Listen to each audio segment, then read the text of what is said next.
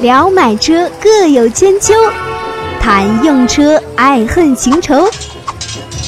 百车全说，你听我说。欢迎各位来到今天的这期《百车全说》，我是主播三刀。最近一段时间呢，股市特别火。那我曾经有两期节目都提到了股市，今天这期节目可能有人要讲了，三刀你又要开始聊股市了是吧？你干脆你别说车了啊，你就直接做一个股市讲坛算了。啊，今天这期节目我们不聊股市，但是呢，我们聊什么呢？我们聊买车，就是买新车的一些还价的技巧。哎，有些人就说那这个不错啊，我最近正准备买车，买车你你你，哎，教教我怎么还价。这个。那还价的技巧怎么又跟你上来又得说股市？你跟股市有什么关系呢？你看啊，我解释给你听，你就懂了。现在正是因为股市特别的热，所以呢，现在新车啊，就是买一个新车的人啊，可能十万二十万，我告诉你，都不去买了。现在 4S 店的车相当难卖，相当相当难卖啊！我那天听到说一汽大众的销量没过一百台，我我眼镜差点掉地上了。这都是一个月能卖两三百、三四百辆的这个 4S 店，现在一个月销量过不了一百，这个内部数据啊，就不要问是哪一家了，就让人大跌眼镜。后来回头想想看，其实也能理解，为什么呢？花十几二十万买大众的人，现在都指望那个钱啊进股市里面变成四十万到五十万，将来直接上奔驰、宝马、奥迪了啊！而且这个股市真的很恐怖。我甚至还听过身边有的人说：“哎呀，现在工作太苦了。”他家里面条件还可以啊。他说：“我想一下子抽掉个四五百万进去，然后直接再翻个一两倍，我就直接把工作给辞了，找一个轻松一点的啊。后面我就我就慢慢的就是啊，我就 就慢慢花这个钱了。然后甚至还有，比方说房子首付不首付款不够的啊，信用卡贷款啊，信用卡抽掉啊，抽掉资金出来拿个十万，然后呢？”出去炒股，这都都是很恐怖的事情啊！所以呢，我是节目一开头强烈不建议各位啊炒股。炒股还是我上次那个话题里面提到的我的观点，就当是到澳门啊，到哪个地方，到拉斯维加斯去赌钱，买了一堆筹码，输光了不影响心情，对吧？过来旅游的，开开心心的走，开开心的玩。你把这个东西像赌金豆子一样的到股市里面去玩，那真的是很恐怖的一件事情啊！所以呢，今天节目一开始啊，我们提到了 4S 店的一个现状啊，这个是因为我们平时经常接触嘛，我们上个星期还在一起聚餐聊这个事，就是 4S 店现在大量的新车，现在呃全年任务还是得完成啊，仓库里面压了一堆啊，然后就是除了几款爆款车型现在还算比较好卖，可能还要定，大部分的车现在都是。仓库里面积压，然后资金积压，然后客户找不到，客户也不愿意买，啊，不是没有钱，有钱，钱在哪里呢？都在股市里啊。所以今天这期节目呢，我们就稍微讲一讲关于如何比价啊，就是几个小技巧。其实这些技巧呢很多，而且呢，将来不定期的，我们应该都把这个话题拿出来，经常来讲一讲三刀的一些感触啊。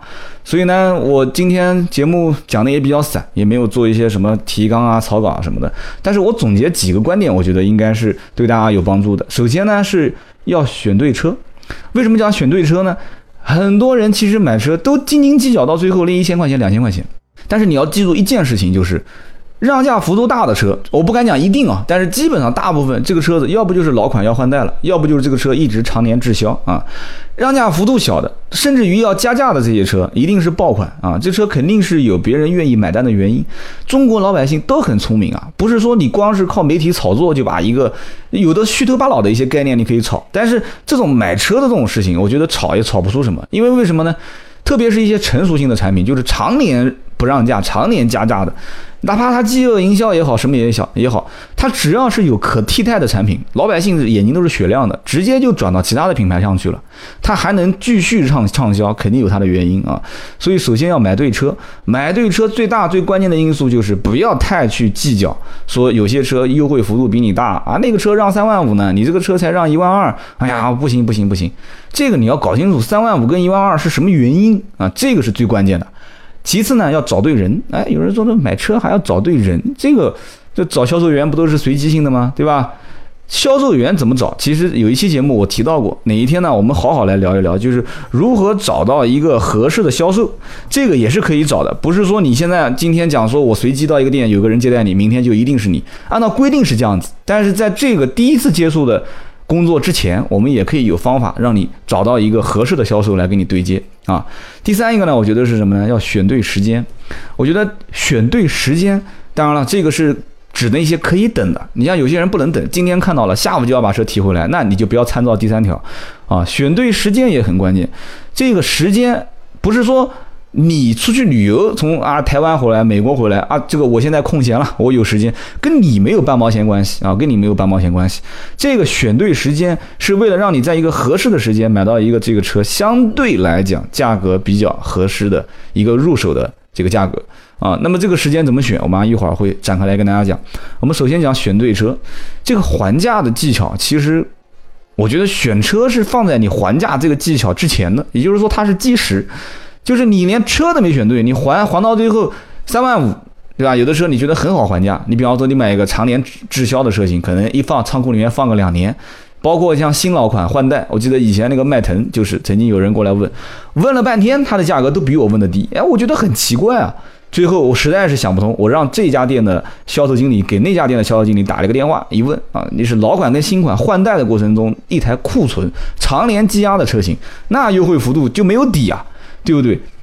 你要知道，4S 店挣钱，它是以厂家的返点啊，加上一些乱七八糟的一些补贴啊，最后能测算出这个车可能八五折卖，我是底价保底的价格。那么高于八五折卖的话，那只要让价幅度不高于十五个点，就是八五折以上，那我都是能挣钱。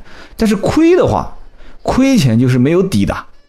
我我能这么理解吧？亏是没有底的，对吧？让十六个点亏一个点，让二十个点就是打七折啊，让应该怎么讲？打八折就亏五个点，对吧？打七折就亏十五个点，这是没有底的。就看各个 4S 店对于什么呢？就是一个他对于资金的回笼时间有没有要求，就是这个这家店缺不缺钱，要不要拿这个钱去解合格证啊，或者是再去去去厂家再进新的货啊，或者什么？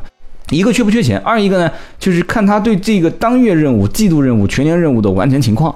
有没有要求？有的时候，你像我有几期节目提到过，你到月底的时候到 4S 店去去去办全款提车的这个手续，哎，但我讲的是提现车啊，但是这个要押宝啊，就每个月就那么几天。有的时候你正巧你碰到一个缺任务的销售员，你又正巧碰到一个缺任务的销售经理，那你几个都赶巧了，那你有可能能拿到一个天价。我指的这个天价就是优惠的天价啊，就优惠的非非常非常多，很离谱的价格。所以这个买对车很关键。你车子如果是一个畅销车型啊，畅销车型，它可能就是一直在加价，或者说一直平价。那么这个时候你说有没有办法呢？也有办法，你不用激动啊，慢慢来。怎么慢慢的？有人说等也等不了啊，对吧？常年加价，前两年都在加价，难不成说我买的这几年就不加价了吗？你要首先这种车子你要慢慢的去去了解啊，你要去磨，怎么个磨法呢？首先了解当地行行情啊，其次了解周边行情。啊，然后其次要泡论坛，要看提车作业啊，然后要去用所有动用所有的软件啊，包括 A P P。当然了，前提是你要不嫌烦的情况下啊。现在有很多的一些软件 A P P，价格都是可以通过啊，包括他们集团集采啊，有些平台我就不给他们打广告了啊。有一些平台，互联网平台，他来帮你统一采购，然后他来把少数的人聚集在一起，就类似像团购一样的。他只不过是常年跟某些品牌有一些交集啊，说我给你打包，我一年给你提多少辆车啊，怎么样怎么样，所以可以通过这些平台来询价。而且都不用付出成本，你只要付出时间就可以了嘛，对不对？你选对完车之后，你让大家去帮你选的选价格啊，给你报价，报完之后你买不买那是你的事情嘛。所以说选车的过程当中啊，利用各个互联网的工具，这个是很关键的。但是选对车是很关键，这是这是一个大的前提。然后我们讲其次找对人，这个找对人其实很多人也也要讲了，说你你觉得是不是找关系？不是找关系，找关系其实我后头要讲，找关系跟找对人也是一个必然联系。有些人认为找关系是找谁呢？找董事长，找总经理。其实你回过头来想一看，想一想，其实这不对的。董事长和总经理这两个角色本身就有区分。董事长这是他的自己家的店，他肯定是以盈利最大化为前提的，对不对？他怎么也不想自己的车卖的亏，卖的便宜，你能这么理解吧？对不对？这车要是如果哪怕有一丝一毫的可能性能挣钱，他肯定不愿意亏到卖。这个就是董事长的心理。你说总经理是什么心理？总经理一般都是职业经理人，总经理作为职业经理人来讲的话，他愿不愿意低价卖呢？有可能愿意低价卖，但是大多数的总经理仍然是扛整个公司的全年任务，就是说整个公司的利润指标、销量指标啊、装潢考核、贷款考核啊、售后的指标，反正很多一堆指标。所以你过来买他的车，便不便宜呢？这只是对他其中一项指标的考核，就是人都是趋于利益导向的啊。我给你便宜个两万。市场行情便宜一万，那不就等于说我给你拿了一万做人情了嘛，对吧？人情我放一边，也可能你是找了当地一些什么领导啊，这个那个的啊，找到这个总经理，总经理觉得这个人情面子我首先要顾。那么顾完人情面子之后呢，人情跟面子照顾完之后怎么办？那首先他要考考虑到你的这台车卖出去之后，对于整个销售业绩的指标拉动影响大不大？那，有人讲就一台车而已嘛，就一台车能影响什么什么指标吗？你要知道，奥迪、宝马、奔驰一个月卖两三百台，一台车可能是不会太影响指标。那有一些其他品牌呢？啊，有一些像英菲尼迪啊、雷克萨斯啊、啊库拉，一台车一个月就卖二三十辆。呃，雷克萨斯这些车一个月卖二三十辆，一个月卖三四十辆。你去找这个领导，你让他说这台车能不能低价卖，能不能底价卖，能不能亏本卖？那这个总经理估计就要纠结了。为什么呢？这个一台车卖出去，还不如不卖呢。不卖的话，最多是设个库存成本。卖出去就是亏钱，亏钱的话，那还得要把所有的其他的车拿过来去拉这辆车的指标。所以找总经理、找董事长，有的时候有用，但有的时候其实并没有用。而更多的应该是选谁？应该是选对销售员。哎，销售员其实很多人就觉得说，销售员是没有权限的，销售员是没有能力的。对不对？哎呀，我跟销售员谈价格，销售员，哎呀，我的天啊，支支吾吾，扭扭捏捏，就像个黄花姑娘一样的，讲话就跟挤牙膏一样的，要个价格，我跟你讲，网上都让两三万，他就给我让一万，就很多人认为销售员是没有这个权限的。其实你仔细想一想，这一家公司里面真正最想把这个车卖出去的人是谁？就是销售员嘛。如果把车卖出去跟自己的利益直接相关的是谁？就是销售员嘛，对不对？谁跟你站的最近，就是销售员嘛。销售员的利益跟你是捆绑的嘛，对不对？其实这台车子为什么我这么讲啊？其实这台车子卖高卖低跟他没有半毛钱关系。我到目前为止没有看过哪哪一家公司在权限以内卖车是给销售员提成的。就是说怎么讲呢？就是说这个车子因为卖高价，销售员没有任何意义。为什么呢？卖高价，客户又不傻。一个品牌在某一个区域可能都有四五家店。它价格报高了，你很有可能就出去再还别的家，别的家价格还低了，你就不回头了嘛。所以销售员一般首先是按照一家 4S 店的权限内的价格来给你报，所以你不用太担心销售员说会给你支支吾吾的、扭扭捏捏的给你报价格。他给你报的价格应该是一个行情价，就是市场行情买的不算被宰的价格，不算是被宰。但是你要的是什么呢？你要的是在行情价以外的一个。特殊报价啊，就是说我一定要是买的是最起码是这个区域里面最便宜的，或者说是相对比较便宜的，所以你是要的这个价格，那怎么办呢？那这个时候每一个销售员之间能力啊、资历啊就区分开了，所以这就是为什么我说要选对人的原因呢。打电话的时候，有的时候其实两三句一问就很清楚，这个人是个老销售还是新销售了。这个我改天跟大家细聊，就怎么判定是一个老销售员还是新销售员。就是今天我要跟大家讲的，就是找对这个销售员，首先服务一定要很有耐心。这个你通过电话营销，你就能感觉得出来了。想和三刀互动，你也可以搜索微博、微信“百车全说”。我建议各位啊。找一个，比方说啊，现在不是有很多这个网络电话嘛？找一个网络电话，网络电话打过去之后，对方是看不到你的来电显示的啊。或者你就找一个什么这这个自己家爸妈或者同事的电话，不买车的同事电话打过去之后咨询一下，固定电话打过去咨询一下。你用这个电话咨询呢，你可以知道这个人到底有没有耐心。你第一次打过去，你发现这个人不是很满意，你下次如果你还是想在这家店买，你重新再打一次嘛，对吧？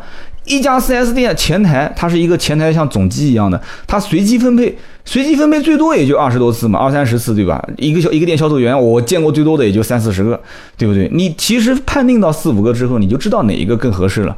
你要对方留一个号码给你。啊，你不需要说一定要把自己的号码留给对方嘛？电话在沟通的过程中，有的时候就已经你能判断出哪一个人是更有责任心的。你下次就点这个人嘛，对吧？你下次到店里面你就点他的名字就可以了。实际上你手上有四五个认识的这个聊过天、聊过电话的销售员，但是前提是一旦你用手机打过去之后，你不是跟对方产生联系了吗？对方会把你的手机号录入到系统里面，那这个时候，对不起，你可能就就就必须是跟这个销售联系了。所以说，很多人在买车之前，第一步找对人这一个事情，其实就做错了。他都是随机性的，拿起自己的手机啊，老张，我最近想买车了，哎，打个电话给 4S 店吧。那 4S 店那个电话我还记得呢，因为因为很多 4S 店号码都很好记，后面都是五个六、五个七、五个八，甚至六个六、六个七、六个八。打个电话过去啊，啊，我想问一下，你们家这个什么什么车多少钱？其实你有没有搞错？这个时候，从这一秒钟开始，你跟这家店的这个销售员已经产生联系了。他把你的号码一输入，别人就不能接待。那这个人至于他的品质，就是服务品质好还是服务品质坏，这个人的资历是浅还是这个人资历很深，对你将来的影响你的定价都很有关系。举个例子吧，比方说你遇到我三刀，我三刀在卖车，你打我们公司的电话，你可能如果是我要卖车的话啊，我可能很多年都不卖车了。如果我要卖车，你可能要打到三十个电话，你才有可能有一个是接触到我。这就是很正很正常的，因为他轮班嘛，打电话前台轮班都是轮啊，就一个一个轮嘛。但是没有那么夸张，一般一天值班的人在十个左右，你轮十次左右，应该就轮到我了。所以说这个电话是要频繁的去沟通，你才能知道哪一个销售员更有实力。但是最简单的方式肯定不是用电话来一个一个打了，就一个一个打，这种也有很随很随机的。最好是问问身边，你参加一个车友会，比方说你。要买一个奔驰、宝马、奥迪，你就参加这个车系的车友会，然后你问问这个车系车友会里面的老大，包括这个车友会里面的一些啊开同款车型的一些人，加车友会也不用给钱，你说是不是？论坛啊、QQ、微信到处都有嘛。哎，他们当中会有一些人讲说，哎，我认识一个销售，三年前就在这家店了啊，现在是销冠，然后呢，有的人讲是销售经理，哎，通过这个老客户一转介绍。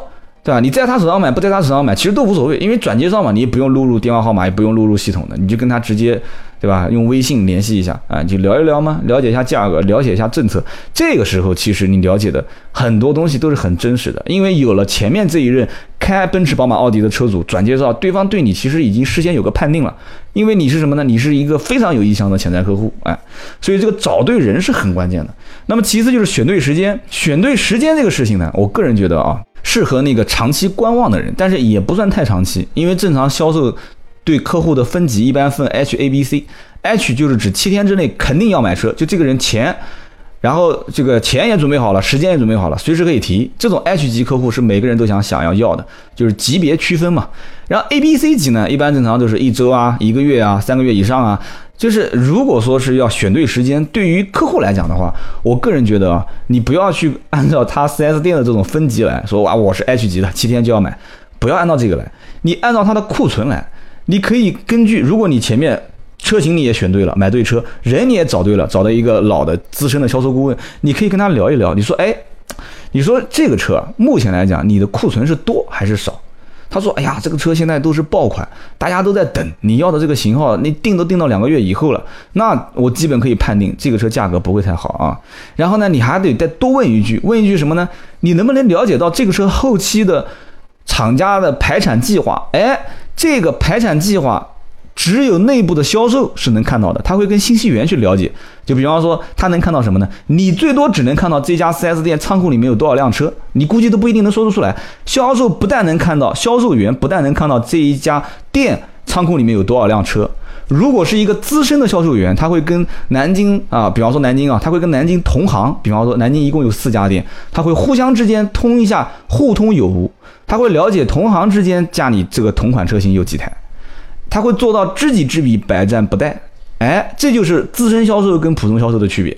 完了之后，他还同时能分析出后面一个月之内家里会到多少辆车，跟现在的现有订单的匹配程度有多少。这只是一个，这还不算是最资深的，再资深一点的有责任心的销售员，同时还能再看到将来厂家三个月之内的排产计划，就是跟信息源关系比较好。一般这个数据是销售总监能看到。啊，三个月之内的排产计划能看到之后，他就能推测现在的订单对于三个月之后啊，三个月之内厂家的排产计划一共能消化多少？你现在订车大概在什么时间段能拿到货？这就很关键了，这就叫做选对时间。很多人讲说，那我就不要定了。如果销售员跟我讲三个月之后这个产能就会出来，就开始从现在五千台变成一万台的销呃产量，那我肯定是那个时候买，价格就更便宜嘛。这个你也不要说说的太死。为什么呢？产能真的到一万台的时候，各个 4S 店进货啊，它是有区分的。因为这一万台可能是有畅销车，有滞销车，能力强的跟厂家区域经理关系各方面到位的，拿的都是畅销车。有可能这家店堆了一堆都是滞销车，你不可能拿到都是畅销车，是不是？所以这是一方面。二一方面，二一方面就是 4S 店会不会误盘？什么叫误盘呢？误盘就是人家拿了一堆畅销车，肯定想高价卖嘛。但是如果通知出去我有一堆畅销车的话，那这个畅销车就不值钱了嘛，对不对？所以误盘的可能性也是有的。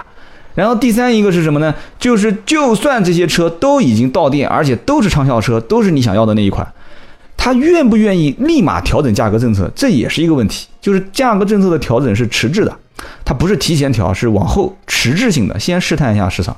所以这个时候选对时间很关键，你就要让这个销售员给你讲一句话。如果他能讲一句话是什么呢？说这样，你先定啊，你先定，定完之后呢，我也告诉你，两个月之后我的库存量会非常大。你如果不急呢，订单先放在这个地方。两个月之后，如果这个车子要调价。你不是没有开票，没有出保险，你车子只是一张订单吗？我给你把订单调整为当时的最优惠政策，你随时可以选择提车。哎，如果哪个销售员能给你讲这个话，我觉得你就可以下订单了。但是前提是订单上面一定要注明四个字“定金可退”。哎，这样子的话，你就可以随时下。下了订单之后，后面的事情我觉得就很简单了，你就跟这个资深的销售保持联系。完了之后呢，你平时也关注一下啊，网上的一些价格动态啦，啊，很多人的提车作业啦，然后你也通过很多的互联网的工具，你去了解一下这个车的价格了。因为你不是写的定金可退嘛，所以一般定金可退这四个字写完了，然后公司盖上了公章之后，这个是具有效率的啊，具有法律效力，而且而且这个人又是资深的销售，基本上我觉得应该问题不大。绝大多数定金退不了，而且订车订的很犹豫，最后后悔，打个电话给我说三刀，我我我。麻烦你个事情啊！我最近我最近想把这个车给退了。一般多数是这三个条件都没满足的人。为什么这么讲呢？车没选对，很多人退车都讲说：“哎呀，我我现在看中另外一款车，我要把这个车给退了，买其他的车。”那早干嘛去的呢？对不对？早干嘛的呢？就选对车很关键啊！选对车，其次找对人。很多人退车其实有一部分原因跟车有一定的关系。其次。其实他到了其他的一些店，你像大家都知道，什么英菲尼迪啦、雷克萨斯啊，服务都非常好。而且你只要去了一次，总部的客服回访电话一个接一个。我讲的是总部啊，还不含销售员的电话。你好，这里是北京英菲尼迪的客服中心。哎，电话一个接一个。完了，这个雷克萨斯也是啊。你好，这里是雷克萨斯客服中心。哎，给你打电话。所以客户有的时候会觉得说，我的天，我买这辆车到今天为止，销售员一个电话都没打给我，对吧？我的车，销售员甚至还会讲，销售员说啊，你车定了啊，三个月之内你就不要想你的电话会响，你的电话根本不会响的。这个车子定完之后，三个月之后才能提啊。你会觉得心里面空落落的啊，觉得是一个没人管的孩子啊。订单我交了五万块钱，结果五万块钱存银行还有利息，存到你 4S 店一毛钱利息没有，还让我三个月之后提车。所以说，有的人心里面会有变化，到了一定程度之后，你不去关心他，然后别人不知道啊，对吧？雷克萨斯啊，英菲尼迪啊，他都不知道你是不是在别的店订车了，他就会不停的打电话给你，不停的打电话给你。这个时候，有些人他就会觉得，哎呀，算了算了，我我图什么呢？买个车，对吧？图个面子，面子面子值几个钱呢？我算了，我还是退吧。所以选对人很关键。如果这个时候订单交完之后，哎，这是个长期订单，这个资深销售员不停的给你打电话，哎，张先生啊，车子可能目前还没有到，但是呢，有时间我欢迎你参加我们的活动。四 S 店不是经常有活动吗？对吧？什么六一儿童节他也搞个活动，对吧？什么五一劳动节他也搞个活动啊，三八妇女节他也搞个活动。你可以活动的时候把你这些订车没有来提的老客户喊过来吗？对吧？来坐坐，来聊聊天，谈谈人生和理想。这些都没有人在做啊，所以导致于现在大家都觉得说，啊，心里面空落落的，4S 店服务差，所以找对人很关键啊，买对车，找对人，两件事情都走对了。第三个就是什么呢？就一定要选对时间，这个时间是十分十分关键。如果你掐到这个时间点，但是时间呢，也是一个博。怎么讲呢？这是个博弈论啊，或者换句话讲，这也是一个相辅相成的一个概念。真正到这个车子价格降到你的心里，如果你的心理预期是非常大，说这个车我要打八折我才买，打七折我才买，那到了打八折打七折的时候，我跟你讲，有可能你就不买了。为什么？新款又出来了，小改款又出来了。现在的更新换代那么快，三年一大改，一年一小改，那这个 就像有的人讲说，我等 iPhone 五 S、iPhone 六出来的时候我再买。哎，现在 iPhone 六出来了。对吧？六 Plus 也出来了，iPhone 五现在卖三千多，你买不买？哎呀，还是觉得贵，我觉得就值一两千块钱。然后马上后面七出来了，六 Plus 也便宜了，你买不买？哎呀，我觉得还是贵。所以你不要纠结和犹豫，钱是一个相对的概念啊。我曾经在最早最早的一期节目里面就说过了，我说啊，人啊，特别是男人，对两样东西买一定要上一个台阶，不能下一个台阶。什么意思呢？就是说你现在预算三十万，你一定要往五十万买。要给自己一个预期，比方说你买表，你预算是两万，你一定要往六万、五万、四万上去买。你要给将来一个预期，这些东西是你就男人一个是表，一个是车嘛，对吧？男人看表，女人看包，远看头，近看脚，不远不近看中腰。这个以后有机会再讲啊。就是说，男人对两样东西，我觉得是一定要细心呵护的。今天这个观点啊，我抛出来，大家如果听到后面都是铁粉。前几天吃饭，我还跟我朋友在讲了，我说男人对车。和对自己心爱的女人这两样东西一定要细心呵护啊。不仅仅是自己心爱的女人啊，包括自己的家人，这两样东西一定要细心呵护。为什么？我讲述我的观点，车是在外面为你这个男人撑面子的。大家不要去觉得说车就是个交通工具，别跟我讲那些虚的。你要是交通工具，你怎么不去买一辆，不去买一个这个这个长安的这个奔奔？你不去买一个吉利的熊猫呢？交通工具啊，对不对？你说啊，我空间大，你空间大，你空间大，你怎么不买一些国产车呢？国产车空间都大，对不对？你买都是买一些这个日系的、德系的啊。要面子，而且还有一个呢，可能毕竟是考虑到说啊，这以后家里面很多方面要照顾，面子是很关键的一个因素。车就是在外面照顾你的面子，照顾你的家人的一个关键性的东西啊，它实际上是有生命的。所以在外面，车子是帮你照顾你的家人，照顾你的面子，你要对他细心呵护。对于家里面的人，亲亲人、爱人，你也要细心呵护。所以男人对两样东西要细心呵护，一个就是你所爱的人，第二个就是你所爱的车。所以车子这个东西呢，有的时候真的一定要选对车、找对人、找对时间，而不是说啊那个很便宜啊，优惠幅度那么大，一定要能买。这个优惠幅度那么大，那个车你喜欢吗？你看的对上眼了吗？你以后天天拿个钥匙下楼的时候，你对这个车子是有一种那种，就每天都想见到她这种感觉吗？就摸着那个方向盘，就像摸着这个这个女同志你心爱的女人光滑的皮肤一样啊！你能找到这种感觉吗？你看到一辆新车，你就能食之无味，夜不能寐吗？你找不到这种感觉，你找到的只是那种，哎呀，那个优惠幅度好像很大。优惠幅度很大，你将来你的收入现在如果是三千，将来有可能是三万呢，再将来有可能是三十万一个月呢，都有可能的嘛，对不对？所以你现在纠结这一两千块钱，我曾经我记得有一期节目，我还帮大家算过一笔账，我说啊，你现在跟很多人纠结说，因为放弃为了三千块钱到五千块钱，放弃了一款你当时第一首选的车，最后选了第二首选的车，最后我给你算一笔账，你在你们家出去旅游或者说出差一个月没回来，这个车子一个月没开，你算一下。保险一个月折算一年，好比说是一万块钱，一个月就是一千啊。完了之后，车辆正常折旧一年大概在十到十五个点。你车如果是三十万，平均一年折折算就是百分之十到十五，就是三万左右，一个月就是三千。然后你的停车费、你的加油的费用啊，其实这些都是小钱了。你平摊到每一个月，你这个月如果不开，你算一下，你所有的这些代摊的费用算进去，你这辆车实际上已经损失了四千到五千。其实我讲的是三十万以上啊。其实你自己平时一个月不开这个车，我相信绝大多数的人车辆的使用率都是非常低的。你现在纠结这点钱意义不大，只能讲是意义不大。你只要保证你买的这个价格是一个市场正常行情，我觉得你就已经可以出手买这个车了。